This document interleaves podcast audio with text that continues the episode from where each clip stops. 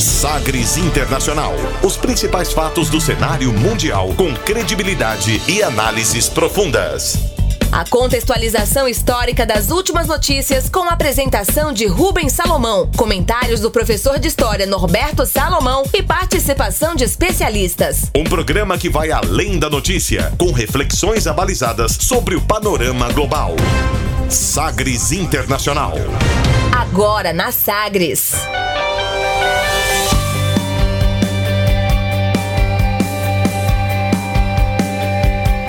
Olá, seja muito bem-vindo à edição do Sagres Internacional. Eu sou Rubens Salomão e a partir de agora, com você, ouvinte Sagres, os fatos precisos e análises credenciadas sobre os principais temas mundiais. E você confere nesta edição, na 22 segunda do Sagres Internacional, o tema do dia: a história de Hong Kong até a nova ditadura da China. Missão de Michele Bachelet na Venezuela termina com compromisso de Nicolás Maduro para cumprir acordos sobre direitos humanos. Irã derruba drone dos Estados Unidos em região importante para a saída de petróleo. Donald Trump diz que ataque de resposta estava pronto, mas que desistiu 10 minutos antes do bombardeio. Presidente Bolsonaro vai discursar sobre tecnologia e inovação na cúpula do G20. Conflitos internos e externos impedem acordo entre líderes pelo Conselho do Parlamento Europeu. E ainda, a música mais tocada nas paradas do Canadá. Fique ligado, Sagres Internacional está no ar. Você conectado com o mundo. Mundo.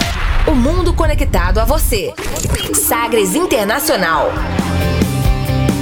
E como sempre, o programa conta com a produção, comentários do professor de História e Geopolítica, Norberto Salomão. Oi, professor, tudo bem? Olá, Rubens. Olá, ouvintes, tudo bem? Vamos começar aí, né? Mais uma análise sobre o cenário internacional e refletindo sobre que caminhos nós vamos tomando, né? Um grande abraço a todo mundo que se liga aqui com a gente no Sagres Internacional. Lembro sempre, a sua opinião é importante aqui, manda pra gente. O WhatsApp aqui é o 984001757. É, você manda a sua opinião, a sua avaliação aqui sobre o programa, também pelo e-mail. É o jornalismo arroba sistemasagres.com.br. Participe conosco. Começando o programa de hoje, conferindo uma declaração de destaque nesta semana. Agora, as frases bem ou mal ditas por aí.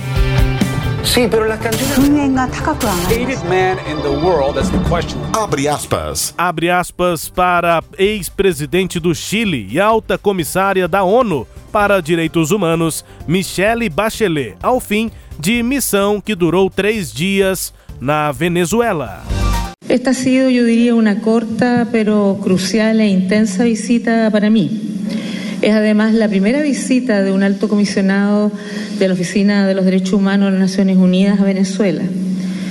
Hemos alcanzado un acuerdo con el gobierno para que un pequeño equipo de dos oficiales de derechos humanos permanezca aquí con el mandato de proveer asesoría, o sea, asistencia y asesoría técnica, pero también muy importante, continuar monitoreando la situación de derechos humanos en Venezuela. Quiero agradecer al Gobierno su invitación, la cooperación y compromiso con la oficina. Previo a mi visita, solicitamos al Gobierno varios compromisos y hemos podido alcanzar varios acuerdos. Foi o que disse aí Michelle Bachelet, ex-presidente do Chile e alta comissária da ONU para Direitos Humanos, a tradução, abre aspas. Essa foi, eu diria, uma curta, mas crucial e intensa visita para mim. É a primeira visita de um alto comissionado pelo trabalho de direitos humanos da ONU eh, na Venezuela. Alcançamos um acordo com o governo para que uma pequena equipe de dois oficiais de direitos humanos permaneça aqui com a função de dar assistência e assessoria técnica, mas também, muito importante, continuar monitorando a situação de direitos humanos na Venezuela. Quero agradecer o convite, cooperação e compromisso do governo e é importante citar que solicitamos ao governo vários compromissos e conseguimos alcançar muitos acordos. E ela continua a Michelle Bachelet ah, essa declaração em Caracas, ali pouco antes de deixar a Venezuela. Ela contou também nesse pronunciamento que fechou acordo, portanto, com o governo de Nicolás Maduro para monitorar a situação de direitos humanos na Venezuela e pediu a libertação de todos os detidos por exercer seus direitos civis e políticos de forma pacífica, ou seja, pediu a libertação de presos políticos. Ela também afirmou que tem um compromisso expresso do governo de realizar uma avaliação da Comissão Nacional de Prevenção da Tortura e avaliar quais são os principais obstáculos eh, no acesso à justiça no país.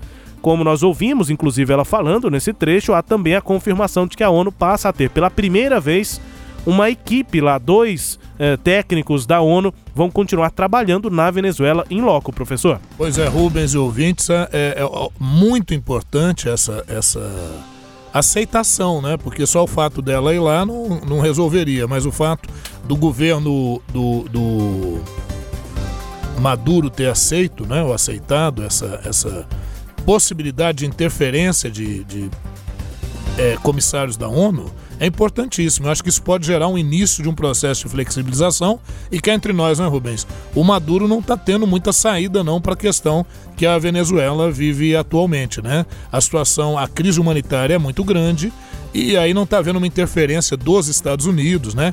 Mas de um organismo uh, internacional, multilateral, o que seria importante, sem dúvida nenhuma, para esse processo de, de gradual mitigação de um quadro de crise muito profundo que a Venezuela vive.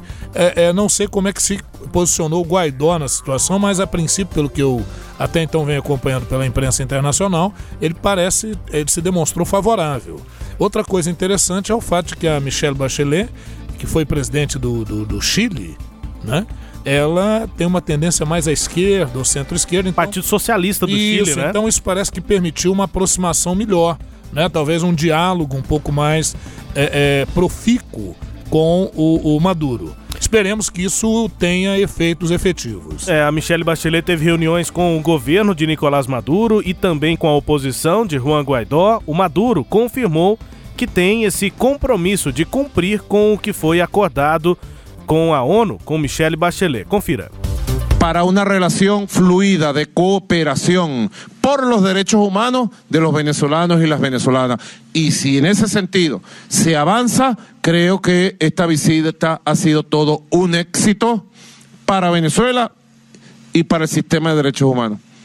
Va a haber criterios diferentes, siempre los hay, todos los países, pero le he dicho que puede contar conmigo como presidente de la República, jefe de Estado y jefe de gobierno a la doctora Michelle Bachelet para tomar con toda la seriedad sus sugerencias, sus recomendaciones y sus propuestas para que Venezuela prive un sistema de derechos humanos cada vez más profundo. Oh, o que foi que ele disse? O que foi que ele disse?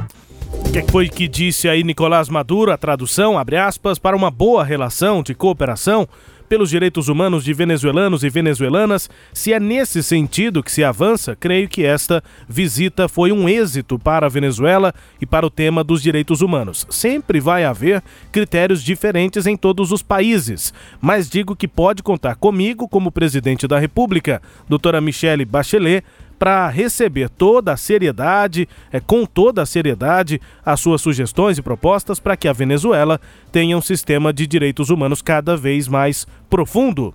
Antes de analisarmos Nicolás Maduro, para ouvir também o que disse Juan Guaidó. Ele também teve reunião com Michelle Bachelet e disse que espera, principalmente, que seja cumprido o acordo aí com o governo para a libertação de presos políticos no país.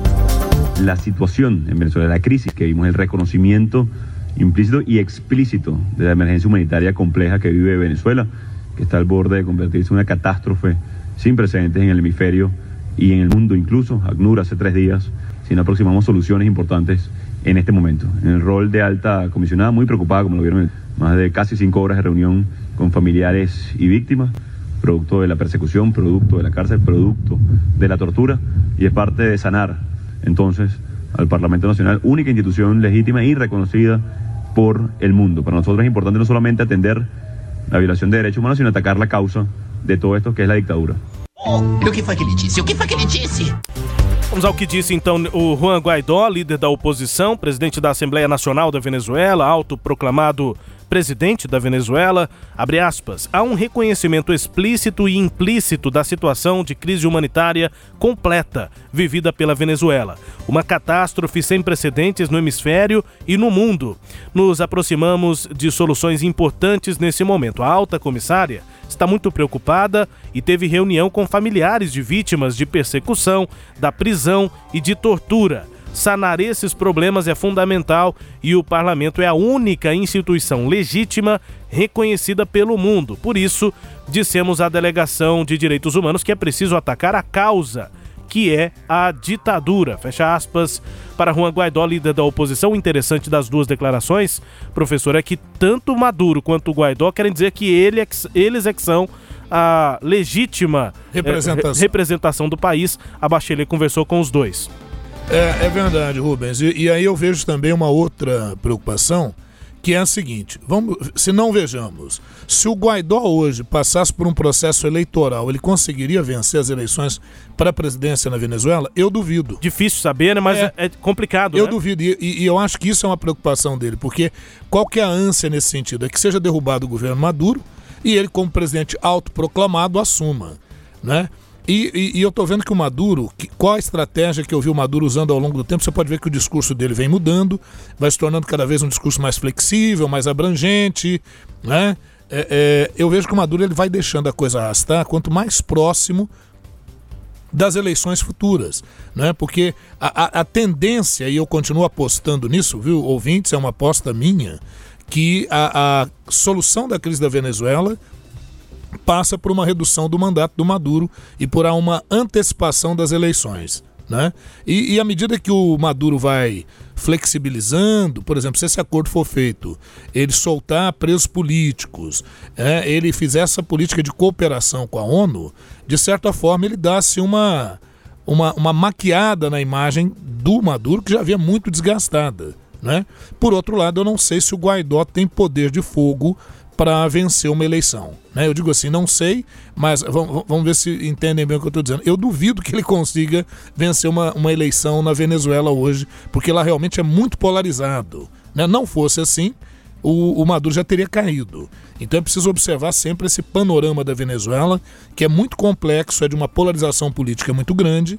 É, é, nem todo mundo concorda com Maduro, há opositores. O governo, sabidamente, ele tem inclusive milícias, forças paramilitares, que pressionam os opositores do governo, mas, de outro lado, tem muita gente que apoia, sim, o governo Maduro, apesar de todas essas circunstâncias, como o próprio Guaidó disse, muito graves. Por outro lado, você vê que o Guaidó já anuncia aí o seguinte: tudo bem, vamos fazer uma gradual abertura aí, né, como está sendo feita, proposta pela ONU e tudo, mas nas entrelinhas ele diz é preciso punir os crimes que foram cometidos até agora e esses crimes têm uma origem, têm uma cara, só faltou ele falar, chama-se Nicolás Maduro. É, que é a As- ditadura, né? é, eu acho que ele só não falou o nome do Maduro para que ele não fosse acusado, para que ele, Guaidó, não fosse acusado de estar emperrando uma possibilidade de negociação na Venezuela nesse momento. Ou politizando a, a- a visita da Bachelet. Sim. Tentando usar a imagem da Bachelet para bater no, no, no Maduro. Ele, Maduro. na prática, fez isso, só não usou o nome, né? Isso. Agora, achei o discurso do Guaidó muito habilidoso. Ele realmente é muito habilidoso, É. né? O, o Guaidó, portanto, tenta capitalizar né, em cima dessa visita de Michelle Bachelet, Bachelet à Venezuela pela primeira vez. Alto comissionado de direitos humanos da ONU indo à Venezuela para fazer essa mediação com avanços importantes, né? Você conferiu aqui. É, algo interessante também a se destacar, como disse o professor, essa polarização na Venezuela, mas tem um protesto com um lado, claro, lá na Venezuela, chamando a atenção de Michelle Bachelet, que nos ajuda a, a- a- a apresentar um pouco também eh, do que é a ex-presidente do Chile. Confira. Maduro es Pinochet. Escucha Bachelet, Maduro es Pinochet. Escucha Bachelet, Maduro es É o recado claro aí, né, de pessoas que são eh, opositoras a Nicolás Maduro, mas fazendo essa relação com o país da Michelle, que é o Chile, professor. Pois é, da Michele, que é o Chile, ela que é do Partido Socialista, né, que é da esquerda, que foi derrubado pelo golpe é, perpetrado pelo grupo do Augusto Pinochet, um, ditador famosíssimo, uma ditadura violentíssima que ocorreu no Chile, né, com um número considerável de desaparecidos. E, aliás, diga-se de passagem, o Chile. Nós já fizemos um programa, né, um programa sobre o Chile. Chile que foi o laboratório das práticas neoliberais, né, com apoio à época de Margaret Thatcher Ronald Reagan, né, Margaret Thatcher, primeira-ministra do Reino Unido, o Ronald Reagan, presidente dos Estados Unidos pelo Partido Republicano. Então teve toda essa história aí. E aí o, o, os opositores do Maduro vão.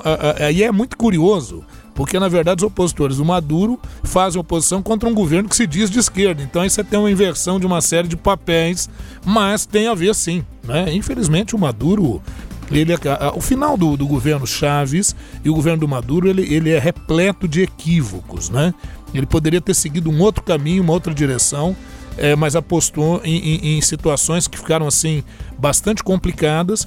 Isso somado ao interesse do governo é, é, norte-americano, principalmente a partir do Donald Trump, e, e, e, depois ainda com a eleição aqui no Brasil da, do, do, Bolsonaro, a Venezuela ficou isolada e aquelas posturas é, é, de certa forma bem equivocadas do governo, elas transpareceram e a crise se intensificou mais porque ele perdeu base de apoio entre aqueles mais próximos, né? inclusive o governo brasileiro. Né? É, e, e aqui no, no, Sagres Internacional nós ficamos até algumas semanas sem falar com tantos detalhes sobre a questão da Venezuela, não que as coisas lá não continuassem graves, continuam, Sim. mas é uma questão política que vai se arrastando nessa semana, esse, esse grande destaque que foi a, a presença da Michelle não, Bachelet é, por lá, né? Isso, essa proposta é uma novidade considerável. E, e, como eu disse, se fosse só a visita da Bachelet, é, uma visita. Tá. Mas quando o presidente, em exercício, é, faz um discurso e se coloca prontamente a atender é, a essas propostas feitas pela comissária de direitos humanos da ONU, então abre-se um horizonte muito importante. Agora vamos ver como é que começa né, a próxima semana, as próximas semanas, e se isso sai do discurso e vai para o campo prático, né? Olha, Venezuela também aqui no Sagres Internacional. Hoje ainda nós vamos falar aqui sobre toda essa questão, né, essa tensão é, entre Estados Unidos e Irã, um drone que foi abatido lá é, no Irã, no Estreito de Hormuz, inclusive nosso tema do dia na, na edição passada. Nós vamos voltar a esse tema depois de uma semana quente. Mas agora é momento para o nosso tema do dia. Navegando pelos mares da informação. Sagres Internacional.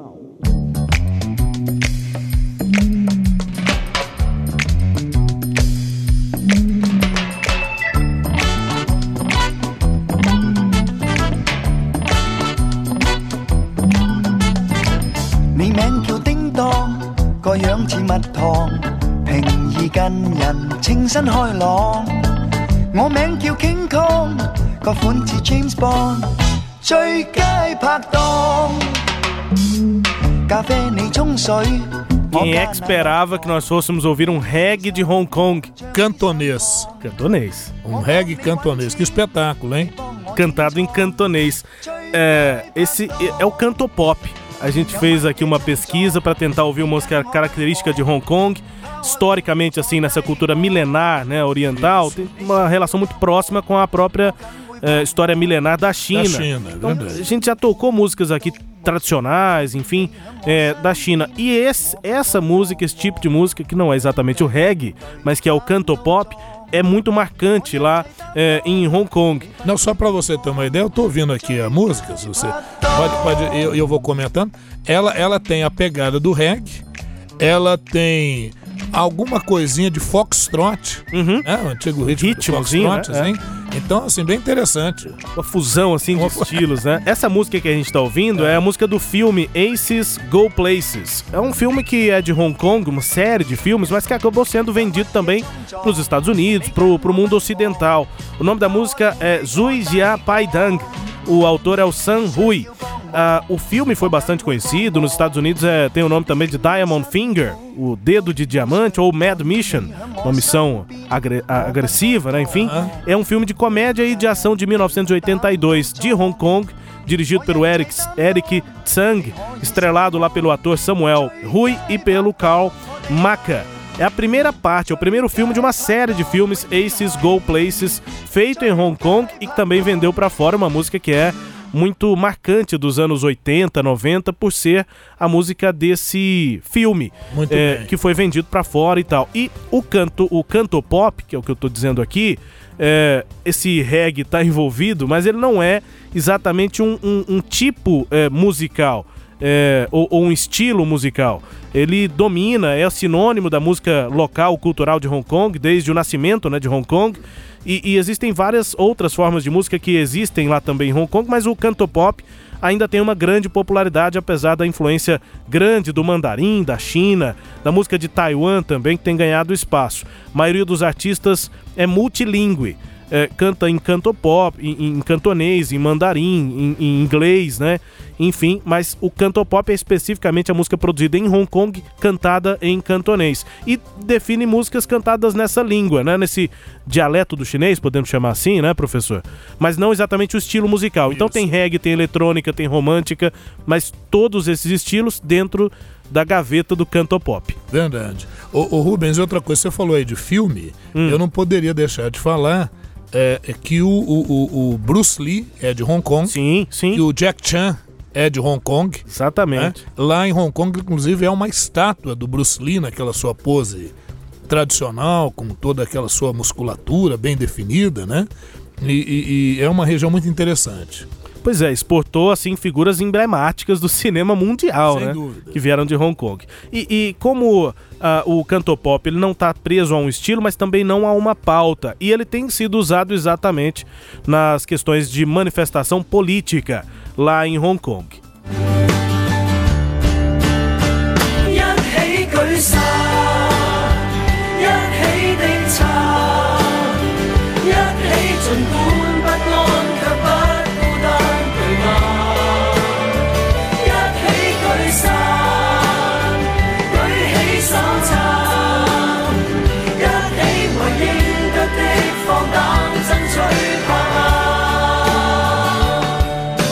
Com essa música a gente entra mais a questão política, professor de Hong Kong, porque, como agora, grandes manifestações pró-democracia foram realizadas em Hong Kong no ano de 2014.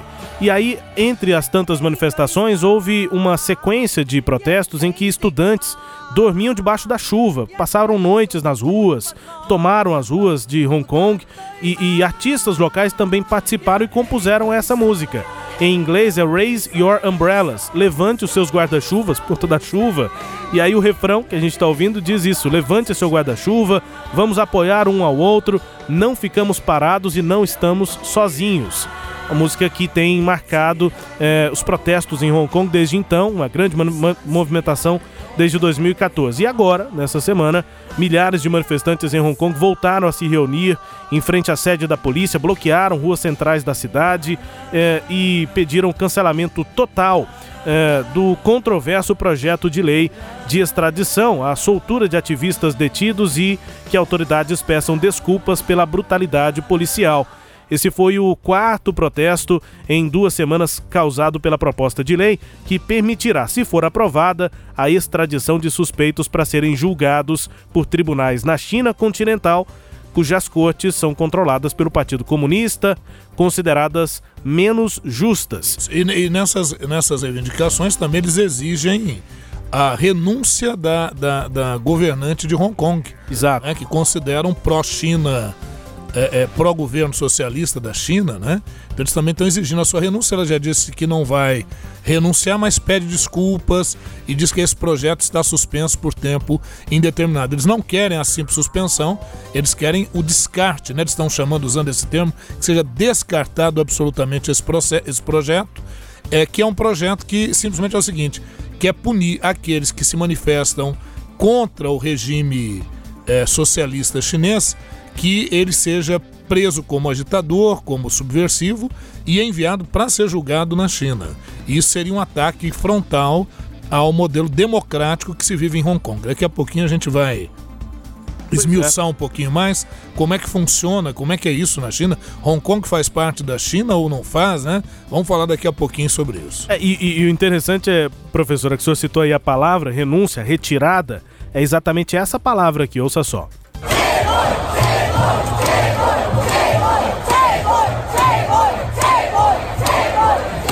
Que eles estão falando aí de retirada, de renúncia, a mesma palavra que a tradução literal para o inglês é withdraw que é retirada, quando você retira algo. Isso. É a palavra pro, pro, pro inglês, que tem uma palavra que resume melhor do que pro português, a gente acaba tendo que usar duas palavras para explicar, não é exatamente renúncia é, o que eles estão falando, mas é mais Sim. a questão de retirar, retirar algo. Isso. É o que eles estão gritando. E só para finalizar, antes da gente detalhar ainda mais historicamente, professor, um outro protesto aqui eh, lá nas ruas de Hong Kong, tão marcantes, né?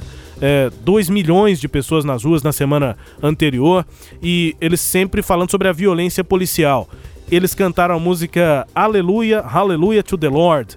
É, um canto lindo, espero que o ouvinte consiga no, no carro, no aplicativo, no foninho de ouvido, conseguir entender a música que eles cantam na gravação que a gente encontrou aqui. Ouça só. É,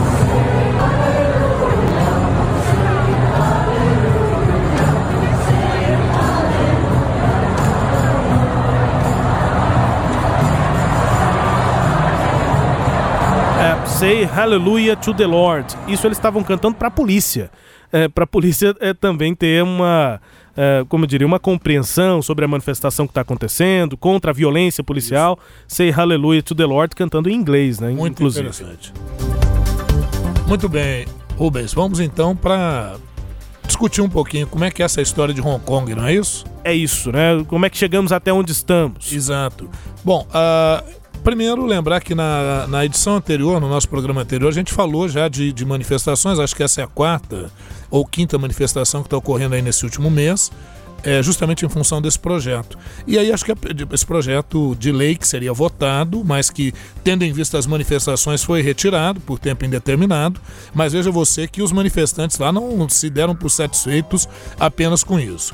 E aí a pergunta que, naquele programa a gente já falava que a história de Hong Kong é muito interessante, porque Hong Kong é uma área portuária da China, uma das áreas portuárias da China, que lá no século XIX, em virtude da, da Guerra do Ópio, né, o- os ingleses eles plantavam papoulas na Índia, produziam ópio a partir dessas papoulas, que é uma flor, né? E vendiam na China. Iam viciando a população chinesa. E traficantes ingleses ganhavam com isso. O comércio era regular do ópio. E a- a- o governo chinês, percebendo esse prejuízo, em 1839 fez uma lei proibindo o comércio de ópio. E os traficantes não respeitaram, obviamente. O governo chinês, então, em 1841, captura um navio e destrói a carga de ópio. 20 toneladas de ópio são destruídas. E aí o governo inglês, o governo britânico, se ressente e vai ficar do lado desses comerciantes, o que vai gerar um confronto, um conflito chamado Guerra do Ópio. Em 1842, a chamada Primeira Guerra do Ópio é vencida pela Inglaterra e a China é obrigada, o governo imperial chinês, naquela época não era uma república, era um governo imperial, é obrigado a assinar um tratado chamado Tratado de Nanquim. E por esse Tratado de Nanquim, o porto de Hong Kong acaba ficando sob domínio britânico por 157 anos, né? É, depois vão sendo feitos outros acordos que vão efetivando esse domínio britânico, né? E somente em 1997, estamos muito próximo aí do aniversário, em 1 de julho de mil- 1997 é que Hong Kong foi devolvido para a China. Mas veja, ao longo desse período todo, né, obviamente em Hong Kong se desenvolveu uma economia absolutamente capitalista, com uma dinâmica de mercado. Enquanto isso, a China, eh, na China houve o- a revolução eh, socialista na China em 1949, com a vitória de, de Mao Tse-tung, e o Chiang Kai-shek, que era até então o governante da China, foge para Taiwan, para Formosa, a ilha de Formosa, e nós vamos ter duas Chinas. Nós vamos ter a China é, é, comunista ou socialista, que é a República Popular da China, e nós vamos ter a República da China, ou China nacionalista, que é Taiwan, ou a ilha de Formosa. E Hong Kong, como é que ficava nisso? Hong Kong estava sob o domínio britânico, como ficará até 1997. Muito bem, nós sabemos que com a morte do Mao Tse Tung, na década de 70, a partir de 1977, 78, foi havendo uma flexibilização eh, econômica, não política, mas econômica na China, com o governo de Deng Xiaoping, que foi o sucessor do Mao Tse Tung, realizando a política das quatro modernizações, criando áreas, zonas especiais de produção e exportação de produtos, e a China foi se abrindo para o mercado, né? até surgir um termo chamado socialismo de mercado. E diante disso, após a, a, a, a crise do socialismo no modelo internacional, tivemos depois a famosa manifestação na praça de, de Tiananmen, a Praça da Paz Celestial, em 89 na China, exigindo abertura. Tudo isso vai fazendo com que haja uma certa flexibilização e que se permita um acordo pelo qual a Inglaterra devolveria Hong Kong para a China. Essa manifestação que o senhor citou em 89 é aquela da emblemática foto de uma pessoa na frente Isso, de um tanque. Um jovem né? na frente de um tanque e tal. E aí o que, que acontece? Foram sendo feitas conversações desde 1987 e finalmente em 1 de julho de 1997 uh, vai ser feito um acordo uh, baseando-se a chamada lei básica, né? lei básica, esse é o termo, como se fosse uma constituição lá de Hong Kong, e o famoso é, é, é, slogan, né? Dois sistemas, um só país. Por que dois sistemas? Porque a China, a República Popular da China, vai se manter dentro do socialismo na sua via política, mas permitirá que Hong Kong seja, o termo exato é, uma, uma região administrativa especial de Hong Kong da República Popular da China. Então é um local que hoje pertence à China, mas que tem autonomia, tem uma condição muito especial, autonomia para fazer inclusive leis. O próprio sistema de trânsito é diferente em Hong Kong do que é no restante da China. O idioma na China é o mandarim, em Hong Kong é o cantonês. A moeda da China, é, é, na parte da China socialista, é o yuan, enquanto que é, em Hong Kong é o dólar de Hong Kong, que tem uma proporção de 7 para 1 no dólar, né? 7, 7,5 para 1 do dólar. Então, isso faz com que a região tenha uma condição muito especial. Ela só não tem é, soberania, óbvio, porque é do governo chinês, então Hong Kong não pode declarar guerra a ninguém, não pode fazer tratados internacionais, não tem essa autonomia, mas internamente tem uma autonomia bastante interessante, inclusive na emissão de moeda, no controle fiscal, enfim. Né? E, e, como eu disse, a Constituição é, é a chamada lei básica, né? Que vai estabelecer exatamente essa autonomia de Hong Kong. Aí, Rubens, se me permite, eu gostaria de dizer que Hong Kong tem essa autonomia e tem uma área também que é uma área é, é, especial, né? Também é uma região administrativa especial, que é a região administrativa especial de Macau. Macau, que pertenceu a Portugal por 400 anos, é, em 1999, por meio de acordos, Macau foi devolvida à China, mas também nessa condição especial, porque também em Macau o desenvolvimento da economia de mercado, do capitalismo, então Macau também tem essa autonomia. O ouvinte pode me perguntar, mas por quanto tempo eles vão manter essa autonomia? Pelos acordos que foram feitos por 50 anos. Né? Então, há essas duas regiões da China que foram devolvidas à China, que pertencem à China, mas em que o governo local é um governo de linha democrática e de economia efetivamente capitalista. Ficaria uma terceira pergunta. É, e Taiwan? O que é Taiwan, afinal de contas? Não, Taiwan é um país independente. Agora, dentro de Taiwan, há divisões internas. Há aqueles que acham que Taiwan deveria se reintegrar à China, não é? Mas Taiwan é um país independente, capital Taipei, né? É, é, aí já é uma outra situação. Aí não seria uma região administrativa especial, não. Aí é um país mesmo em que pese ocorrerem eventuais movimentos pró e contra uma possível integração com a China. Bom, e aí diante dessa é, relativa independência de Hong Kong é que há tantos protestos agora por conta desse projeto de lei, né? Sim, porque o grande temor do, do, do, do de quem vive em Hong Kong é perder a sua a, a sua liberdade, né? Que, por exemplo, para você ter uma ideia, uh, lá na, na, China não tem Google, né? Lá na China não tem é, é, Facebook, Facebook. você tem outros similares, como Baidu, como, é. né? São, são outros elementos que, que lá estão e, e é estritamente controlado, enquanto que em Hong Kong não, você tem plena liberdade nesse sentido eu, você, o ouvinte, se ele quiser ir a Hong Kong, ele vai sem visto, ele não precisa de, de, de visto. Ele, o visto já é natural ali. Mas se ele quiser ir para a China, aí a coisa já é mais complicada. Né? É, é, agora, Hong Kong é uma cidade espetacular. É, é o, o, é, é, tem a parte da ilha de Hong Kong, a parte insular, e tem a parte continental sistema de transporte fantástico e em cada ponto daqueles você tem corredores que te levam a, a mercados que te levam, eles chamam de shoppings, mas alguns vão lembrar muito aqui os nossos camelódromos, né? Uhum. Um mercado muito interessante, muita coisa barata e muita coisa muito cara. Então, por exemplo, o aluguel em Hong Kong é muito caro, tanto é que você tem lá apartamentos de 25 metros quadrados que são divididos às vezes por oito pessoas. Né? Você joga ali um quatro, quatro caminhas ali em beliches, e aí, como são turnos diferentes de trabalho, eles chamam isso de cama quente. Porque enquanto uma equipe está trabalhando, a outra está dormindo. Quando a outra vem, a outra vai.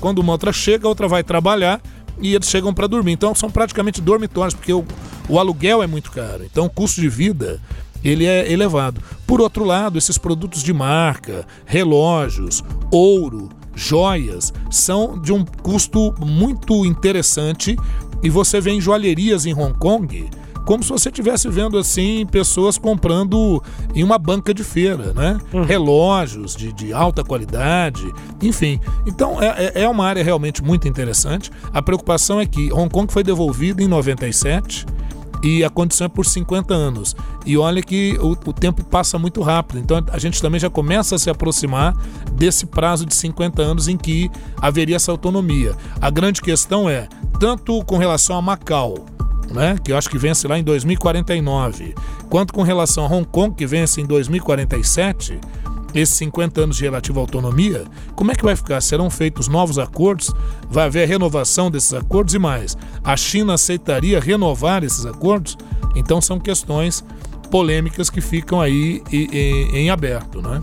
Sem dúvida. E olha, a Hong Kong, portanto, é o nosso tema do dia nesta edição do Sagres Internacional. E hoje ainda você confere logo depois do intervalo, que dura menos de um minuto. Irã derruba drone dos Estados Unidos em região importante para saída de petróleo, Estreito de Hormuz.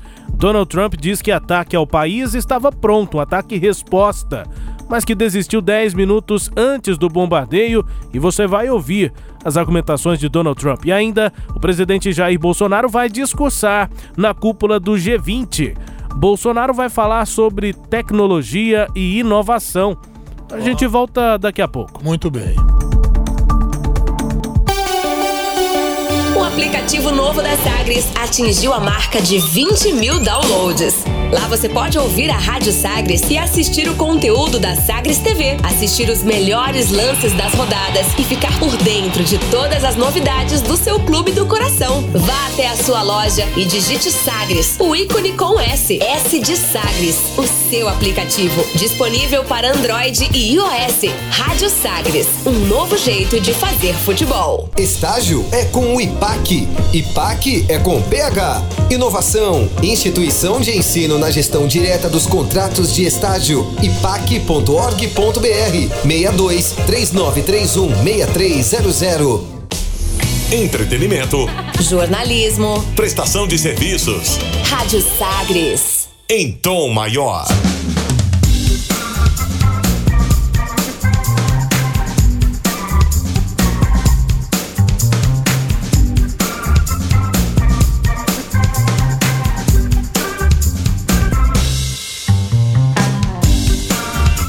Estamos de volta com o Sagres Internacional na minha apresentação Rubens Salomão com os comentários do professor Norberto Salomão a partir de agora para girar as informações pelo mundo.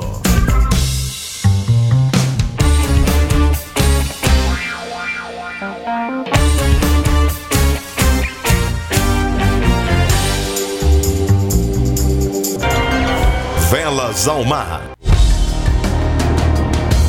É, e o Irã anunciou que derrubou um avião não tripulado dos Estados Unidos perto do Estreito de Hormuz, que é uma passagem importante na rota de petroleiros que saem do Oriente Médio e foi o local onde navios foram atacados nos u- no último mês. Inclusive, alvo do nosso tema do dia na edição passada, aqui no Sagres Internacional.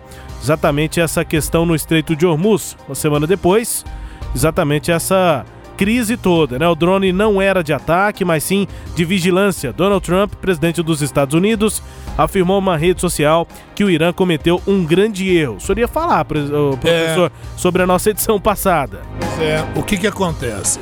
Na edição passada, a gente, inclusive no início do, do- desse tema, que foi o tema, inclusive foi o tema do dia, E eu disse, olha, a gente sempre discute tal, o tema do dia, a gente tinha um tema encaixado e a gente resolveu mudar porque achou isso, porque achou isso muito relevante.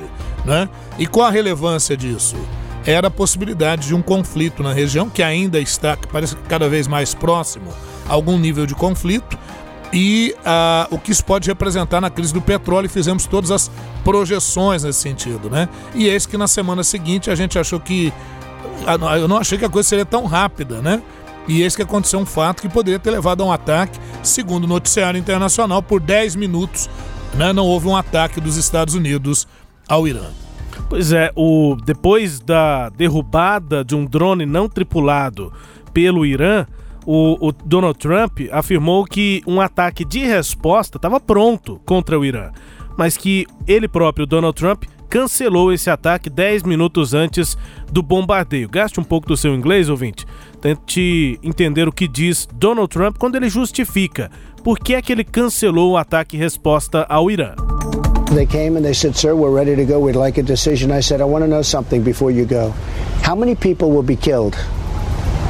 In this case, Iranians. Mm -hmm. I said, "How many people are going to be killed?" Uh, sir, I'd like to get back to you on that. Great people, these generals. They said, uh, came back, said, sir, approximately 150.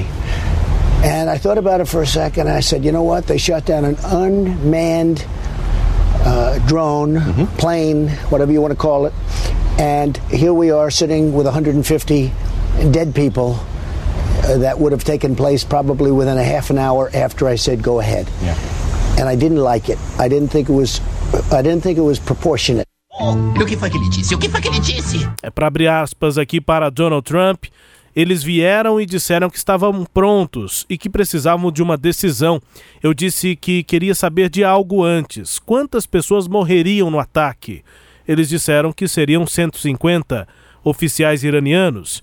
Eu pensei por um momento e concluí que eles abateram um drone sem ninguém, não tripulado e nós estaríamos com 150 mortos, provavelmente 30 minutos depois que o autorizasse o ataque. Não gostei, não achei que fosse proporcional, disse o Donald Trump ao justificar o cancelamento de um ataque que estava pronto Isso. ao Irã. Ele usou essa questão da proporcionalidade. E aí eu achei interessante, Rubens e ouvintes, a, a, narrativa que ambas as partes fazem do evento, né?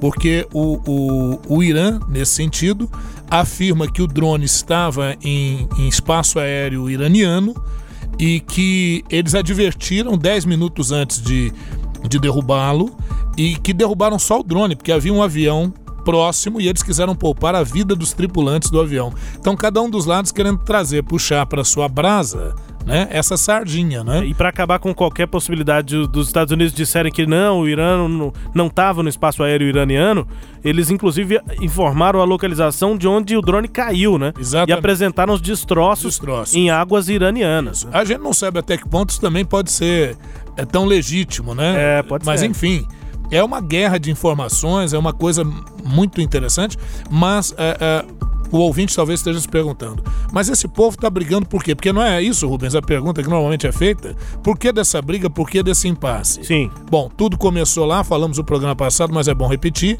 quando em 2018 o, o, o Trump, é, de forma unilateral, rompe com acordo nuclear. Né? O Irã ia seguindo gradualmente aquilo que estava estabelecido por um acordo por programa nuclear iraniano.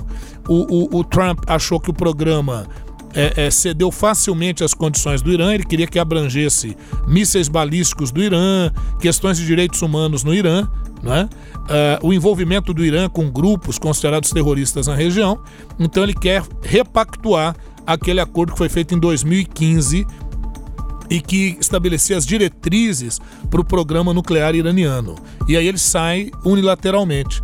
E aí, completando um ano, agora em 2019, dessa retirada dos Estados Unidos, começam a ocorrer, assim, tensões muito fortes, porque o Irã retoma o seu projeto nuclear e faz um ultimato aos países europeus para que observem os boicotes que os Estados Unidos estariam fazendo ao Irã. A partir daí, a gente começou a ter no último mês uh, o ataque a petroleiros e na última semana, inclusive, há, há dois petroleiros que sofreram aí explosões, né? um norueguês e um japonês. e a acusação dos Estados Unidos de que o Irã tem, teria a, a, responsabilidade nesses ataques. O Irã nega essa responsabilidade, isso vai gerando um clima de tensão na região. Né? Então aí é uma queda de braço. É, o Irã, é bom lembrar, ele é um aliado do, do Vladimir Putin, da Rússia, e à medida que os Estados Unidos faz isso e que o petróleo se torna mais caro, isso também implica uh, na economia chinesa. E é bom lembrar que os Estados Unidos está numa acirrada disputa com a China na questão comercial. Então o Trump não está tirando só em uma direção.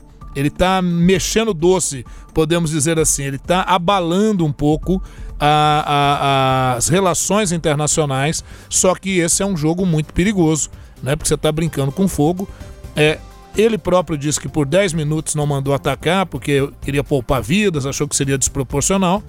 Não dá para a gente avaliar até que ponto isso é sincero ou isso é apenas mais um marketing aí do Trump querendo né, é, é reforçar aquela imagem de que não, se eu reagir é porque eu fui provocado e tal. Então vamos ver. Ainda há outros capítulos, como eu sempre digo aqui, a serem observados, porque novas provocações serão feitas. A história não termina aí. Né? É, e, e, o petróleo Brent é, foi acima dos 65 dólares por barril. Está a caminho de ganhar 5% numa semana só. É, por conta dessa crise, né, dos temores de um possível ataque militar norte-americano ao Irã, que não aconteceu agora, mas que há sempre esse temor, né? Um ataque interromperia os fluxos do Oriente Médio, que fornece mais de um quinto da produção mundial de petróleo. Pesquisei aqui, petróleo Brent é o tipo de petróleo que é extraído exatamente na naquela região do Oriente Médio, né? Enquanto que há também o petróleo do tipo WTI, West Texas Intermediate, que é o petróleo comercializado na Bolsa de Nova York, referente ao produto que é extraído na região do Golfo do México, enquanto que o petróleo Brent é esse que vem lá do Oriente Médio. Alta no petróleo e também outras consequências, né? A companhia aérea norte-americana United Airlines suspendeu voos de Newark até Mumbai, na Índia, por preocupação com a segurança do espaço aéreo iraniano que fica no caminho. Uh, o mundo já está se adaptando a esse possível conflito que seria uma nova guerra do Golfo, professor? É isso. E, e é bom lembrar o seguinte: todo cuidado é pouco. Então o pessoal já está desviando aí rotas para que se evite qualquer problema, né? A queda de um avião. É, já imaginou uma bala perdida, né? um míssil perdido, digamos é. assim. Então, realmente é, é bom tomar esses cuidados. E, e, mais mais do que isso, eu, eu, imagino a União Europeia deve estar desesperada com tudo isso, justamente no momento que a União Europeia luta para poder a, a, a, dar uma apaziguada nas questões. Né? Tem a questão do Brexit, uma, uma alta do dólar, assim, uma disparada do dólar não seria bem-vinda. Lembram que no programa passado eu disse a vocês que caso a situação no, nessa região do Golfo Pérsico se intensificasse, o barril do petróleo poderia chegar a 100, 120, 150 e aí nós teremos uma imensa crise do petróleo, um aumento do custo de produção internacional, aumento das taxas internacionais de juros, isso poderia quebrar alguns países.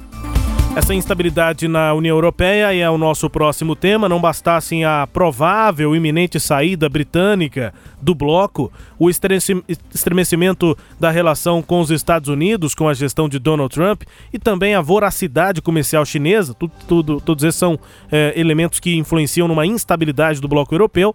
A União Europeia tem 28 países e, mais uma vez, se vê às voltas com o bem me quer, mal me quer franco-alemão uma disputa entre franceses e alemães, porém, nos bastidores da cúpula de líderes nesta semana, a reunião foi realizada em Bruxelas. Alguns coadjuvantes articulam para desviar os holofotes da queda de braço entre Paris e Berlim. Querem pesar mais na definição da nova elite de dirigentes europeus a principal pauta do encontro. E aí estão em aberto cargos importantes, como de presidente da Comissão Europeia, que é o braço executivo, ou seja, o governo da União Europeia, o Conselho, que é o colegiado que reúne presidentes e premiers dos 28 países, o Banco Central e o Parlamento Europeus, além do cargo de alto representante para a política externa na prática, o chanceler da União Europeia. Esses cargos ainda têm que ser definidos depois da eleição ao parlamento. Agora, a última reunião terminou sem acordo e uma nova cúpula foi marcada para o dia 30 de junho. Mais instabilidade na União Europeia, professor. É, é uma estabilidade grande, mais natural. Né? Nós tivemos eleições recentes Esses comissariados, essas comissões, elas só vão mudar em outubro, né? então vão ter eleições em julho, talvez se estenda para um período um pouco maior, talvez o dia 22 de julho, eleições. Uma queda de braço entre a, a, a, a primeira-ministra da Alemanha, a Merkel, a né? Merkel, Angela Merkel, e o Macron da França, né? Veja que é, a França e a Alemanha sempre foram parceiros aí, carros-chefes da, da União Europeia, mas nesse momento, na composição de forças ali, alguns nomes vão ganhando peso é, e, e, e é importante, não é? Para definir quem é que vai dar as cartas nesse processo. Então é um processo um pouco tumultuado e vem correndo por fora ali a Hungria, vem correndo por fora é, é, a, a, República Tcheca, né, propondo nomes para assumir essas comissões. Então é uma coisa que ainda está um pouco nebulosa para ver quem é que vai ganhar frente nesse processo. Olha, o ditador da Coreia do Norte, Kim Jong-un, e o dirigente chinês, Xi Jinping, concordaram que reforçar eh, os laços bilaterais em um momento de questões externas sérias e complicadas é importante para a paz regional. Pelo menos foi o que disse a agência estatal norte-coreana KCNA.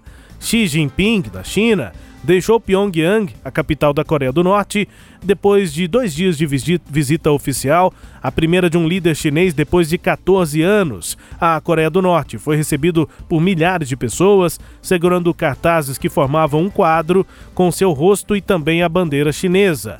Houve também a execução da música Eu Amo Você China, uma homenagem né, ao Xi Jinping. O principal jornal ligado ao regime da Coreia do Norte, o Hondong Sinmun, publicou uma edição especial com oito de suas dez páginas dedicadas a fotos e textos sobre a presença de Xi Jinping no país. Xi e Kim Jong-un estiveram na Torre da Amizade, construída em homenagem às tropas chinesas que lutaram junto com os norte-coreanos durante a Guerra da Coreia entre 1950 e 53.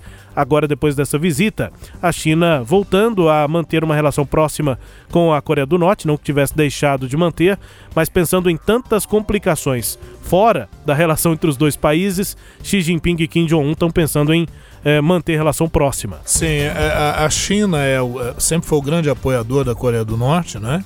Desde o processo da Guerra da Coreia, inclusive. E o Xi Jinping não é bobo, não. Né? Diante de, como eu falei, que o Trump está movimentando o cenário internacional, a geopolítica internacional, ele faz uma aproximação muito interessante. Essa visita dele não é uma visita assim despretensiosa, não. Ele está acenando uh, uh, com relação a, a, essa proximidade, inclusive em aspecto bélico né, para aquela região. Na verdade, é um recadinho para o presidente Donald Trump. Nós vamos ter agora a reunião do G20 né, no Japão. Próxima semana. Isso, então ele já vai com uma cartinha na manga para poder conversar, para poder trocar uma ideia assim mais de pé de ouvido com o Trump, para dizer, olha Trump, o buraco é mais embaixo e a gente precisa renegociar algumas questões é, no campo comercial. Né? Você está batendo muito duro e eu tenho, se você tem aliados, eu tenho os meus aliados também. E eles podem ser muito perigosos numa região do mundo muito é, bem é, posicionada, né, do ponto de vista da geoestratégia. Agora aqui no Sagres Internacional também com as notícias do Brasil. O Ernesto nos convidou. Brasil Internacional. O presidente Jair Bolsonaro vai ser um dos três oradores principais na sessão temática de inovação e tecnologia na cúpula do G20, em Osaka, no Japão, nesta próxima semana. Segundo o Ministério de Relações Exteriores, comandado pelo Ernesto, o Ernesto Araújo, o governo brasileiro manifestou interesse à organização e, com isso, vai ter cinco minutos para uma exposição rápida sobre esse tema: inovação e tecnologia. O discurso ainda estava em elaboração até o final dessa última semana, mas o teor dele só deve ser conhecido no dia do evento. Entre os temas possíveis, a intenção do Brasil em se tornar líder de inovação tecnológica e as experiências bem-sucedidas em áreas como saúde pública, biocombustíveis e sistemas informatizados de governo. A reunião da cúpula do G20 acontece nessa semana, dias 28 e 29. Vai ser a primeira participação de Bolsonaro no fórum que reúne as 20 principais economias do mundo. Além de sessões gerais, o Brasil deve aproveitar também para buscar reuniões bilaterais, consolidar o apoio que é buscado por Bolsonaro à entrada na OCDE, a Organização para a Cooperação e Desenvolvimento Econômico, chamado Clube dos Ricos. Essa mesa de tecnologia onde o Bolsonaro vai discursar é um dos principais interesses do Japão, que é país sede. Atual presidente do G20, o Japão tenta avançar debates sobre o que chama de Sociedade 5.0 um novo estágio que, segundo os japoneses, vai substituir a atual sociedade da informação. Ô, oh, professor, eu tô achando difícil que o Bolsonaro impressione os japoneses por onde ele for falar de sociedade 5.0. Ô, ô Rubens, você sabe que o meu comentário com relação a isso vai ser igual comentário é, durante o jogo sobre o goleiro ou o árbitro, né? Eu vou, eu vou preferir esperar o que vai acontecer lá. Agora, sem dúvida nenhuma, é uma oportunidade importante para o Brasil é, se colocar, apesar do tempo muito curto de fala, né? Pelo que foi, pelo que está programado são cinco minutos. É, é, é, e espero que o discurso não seja incoerente, porque é, teremos que ver se o Brasil está realmente investindo em tecnologia aqui, ou se a gente está muito mais abrindo as portas para que tecnologias de fora penetrem. Né? Uh, mas vamos ver, vamos aguardar como é que vai ser essa recepção, como é que o presidente vai se colocar, se esse discurso foi construído adequadamente para o presidente, tomara que seja, né? Então, na, na é, é, vai ser agora essa semana, essa próxima semana? Isso, semana agora. Muito bem, aí a gente vai poder falar com maior tranquilidade e com mais dados sobre como é que foi essa participação. Próxima sexta e sábado, dias 28 e 29, semana que vem, lá no Japão, em Osaka. A gente fala ainda de tecnologia. Na última informação desta edição do Sagres Internacional, o ministro das Relações Exteriores, Ernesto Araújo, declarou que o governo brasileiro não fechou questão sobre o uso de equipamentos da empresa chinesa Huawei nas redes de 5G que serão instaladas aqui no país. Em entrevista à revista Veja, o chanceler Ernesto Araújo afirmou que o Itamaraty ainda avalia se será o caso de impor uma restrição parcial ou completa a atuação da fornecedora de tecnologia na prestação de serviço. Olha, é porque o presidente dos Estados Unidos, Donald Trump, acusa essa empresa chinesa, a Huawei, eh, de operar uma rede de espionagem internacional a favor de Pequim, o governo americano vetou a presença da empresa em seu território e vem pressionando aliados a fazerem o mesmo. Entre os países que seguiram o entendimento da Casa Branca estão a, estão a Austrália, a Nova Zelândia e o Japão. E o Brasil, provavelmente, Ernesto Araújo ainda está dizendo que vai analisar a situação. Pois é, o temor aí parece ser o de espionagem, né? Passagem de dados e tal. Isso, isso. Mas o curioso é que por exemplo, o governo brasileiro não teve essa mesma preocupação quando permite que a Boeing, por exemplo, tenha acesso às informações do sistema aéreo brasileiro, né? É, exatamente. Então, todas as informações estão lá, né? Então, isso não tem como você conseguir essa melhoria tecnológica tão rapidamente, que não é desenvolvida por nós, sem que realmente ocorra esse risco. Tá certo o ministro em estar preocupado com isso, tomara que ele tenha técnicos adequados para fazer a avaliação e tomar a melhor decisão, né? É, a Huawei, será que ela faz algo muito diferente do que faz a Apple, o Google, o Facebook? Pois é, São empresas americanas e ninguém fala nada do uso de dados por pois é, elas, é, né? É isso. Comercializando é. dados também. Mas como diz outro, eu vou ficar aqui, ó, ó, ó, torcendo. A gente vai chegando ao fim do Sagres Internacional nesta edição número 22. Para ouvir mais uma música tocada pelo mundo, hoje nós vamos para o Canadá. Para ouvir sucesso internacional, toca também aqui no Brasil Ed Sheeran, com Justin Bieber e a música I Don't Care. Lá no Canadá é o que está tocando e a gente ouve.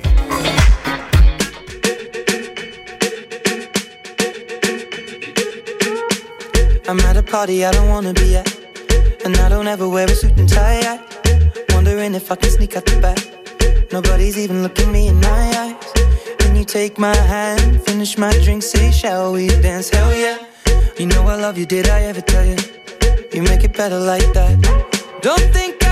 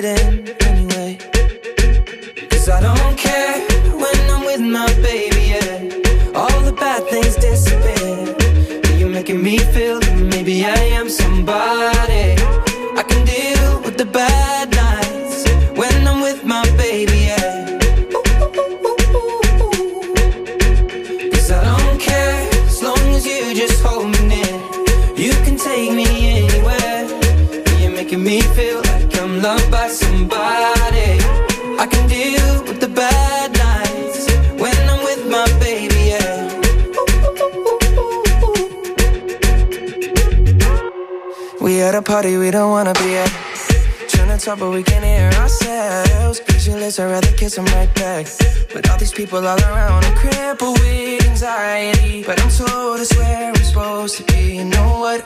It's kinda crazy, cause I really don't mind. Can you make it better like that?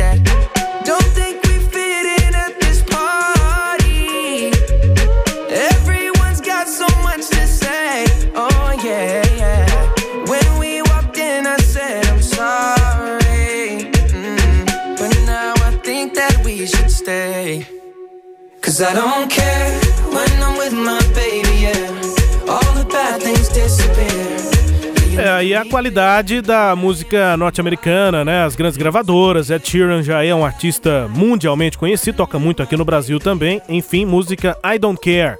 Pra quem não conhece, Edward Christopher Sheeran é um cantor e compositor britânico. Ele surgiu ali no início da década, né? Em 2011, na internet. Ele lançou um, um, um play independente. Chamou a atenção de nomes é, bem pequenos, assim, só Elton John e, o, e o Jamie Foxx.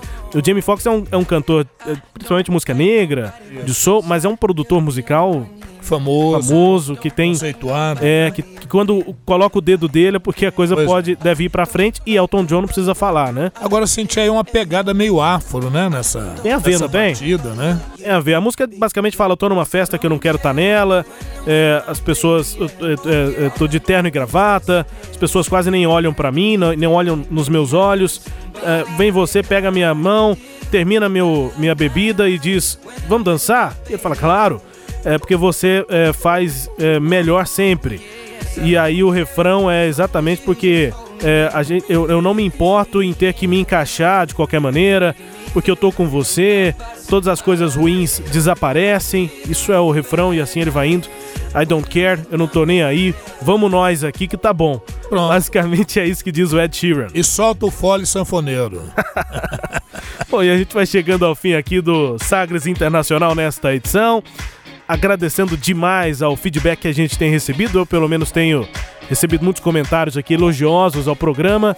E aí eu vou falar igual o Kleber Ferreira: se tiver ruim, se tiver crítica, conta pra gente. Agora, se tiver bom, conta pra todo mundo, conta pra Exatamente. fora. É isso mesmo. Até, professor. Até mais, Rubens. Prazer estar aqui. Um abraço a todos os ouvintes, agradecendo sempre a audiência. E semana que vem estaremos aqui, né, com mais novidades, com mais análises internacionais. E o negócio está pegando fogo. A gente está muito atento para colocar você sempre em dia com o que está rolando pelo mundo. Obrigado pela companhia aqui, pela audiência. Grande abraço, até a próxima edição.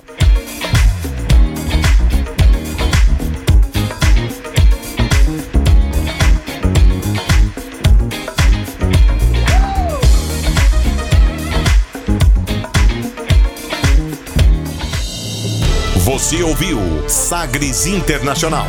Os principais fatos do cenário mundial com credibilidade e análises profundas.